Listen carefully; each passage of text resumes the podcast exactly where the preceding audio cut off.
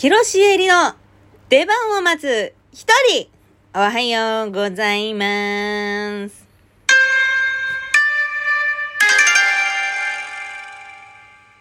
えー、不足しがちなものといえば、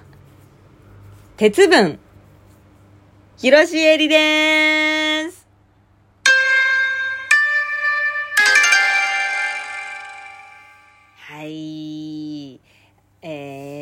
足しがちなもの。まあ、いろんなね、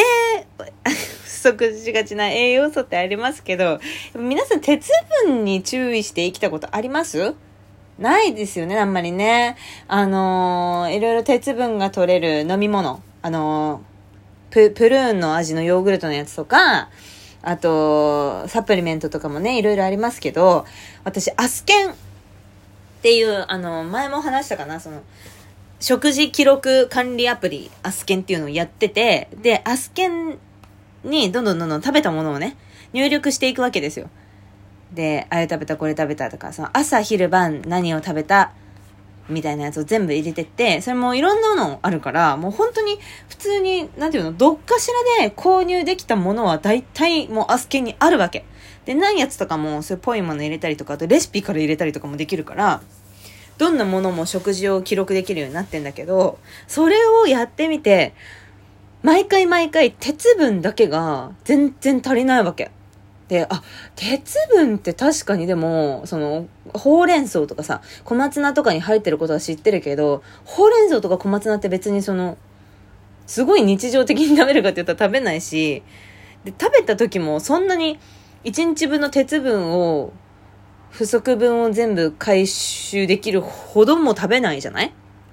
だから、ああ、別にその鉄不足だなって思ったことはなかったけど、でも鉄分が足りてないですみたいな言われるんだったら鉄分足りた方がいいんじゃねえかなと思って、で、ビタミン取るのも私あんまり苦手だ、得意じゃなかったから、だから鉄分とマルチビタミンのサプリメントを先、先月ぐらいから飲み出したわけ。で、なんか普通にあれよ、ココカラファインとかで売ってるような、あの、ディアナチュラの鉄かけるマルチビタミンってやつなんだけど、まあ、これを1個飲めば、1日分の鉄と1日分のビタミンが取れますみたいな。だから毎回このディアナチュラを飲むたんびに登録したら、もう毎回この点数がちょっと3点ぐらいは上がるの。全部取れてるから。で、まあ、結果、何か実感したかというと 全然実感はしてないんだけど、でもなんかね、鉄分とマルチビタミンを取るようになってから、まあその気持ち的なあれもあるかもしれないんだけれど、けど、なんか、あの、疲れにくくなった気はする。あと、なんか一日、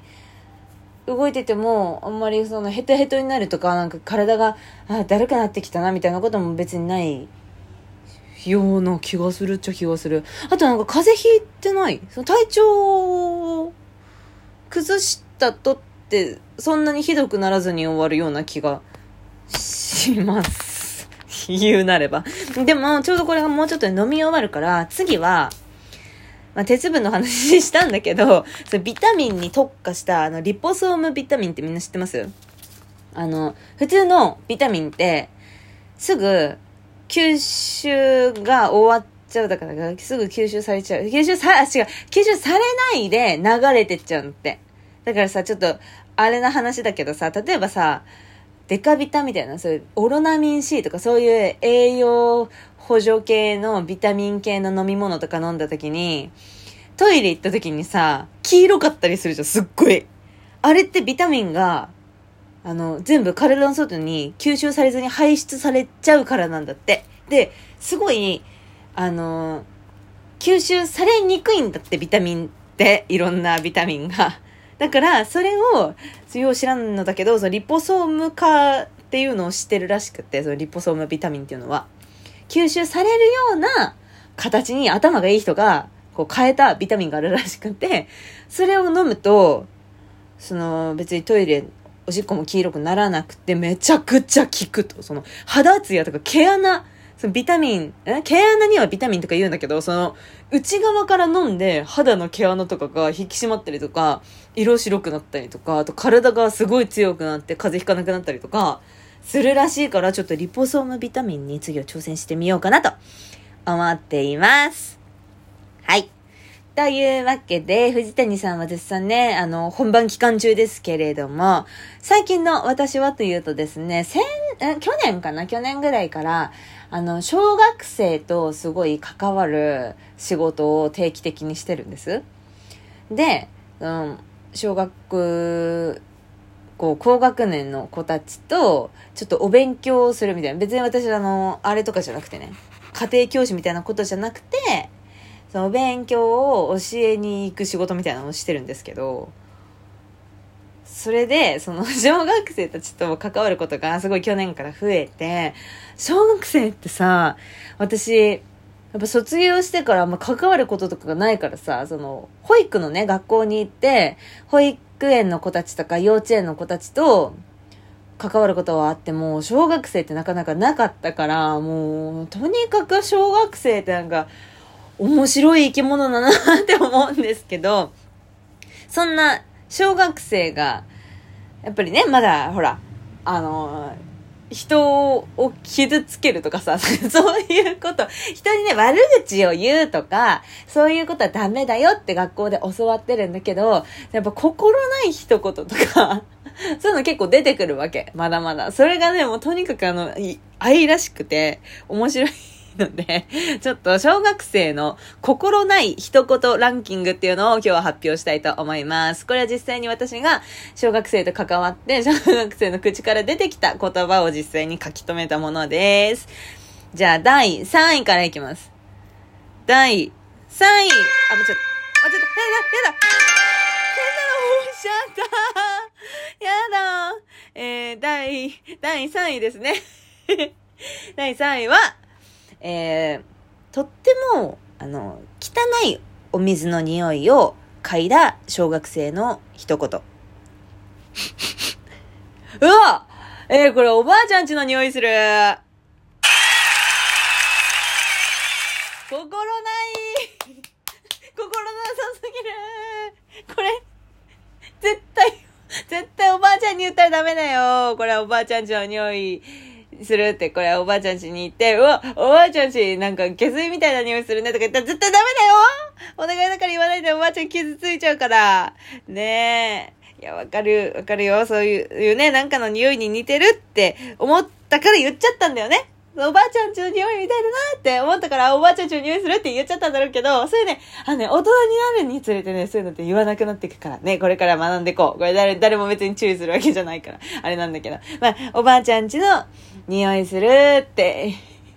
言ってた男の子がいましたね。面白かったなあれ。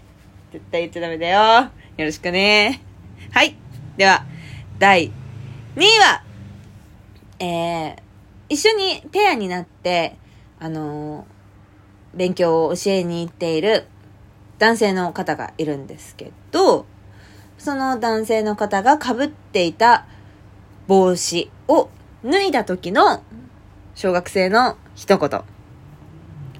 あ、なんか今、お父さんの匂いした。これなんで、さっきとさ、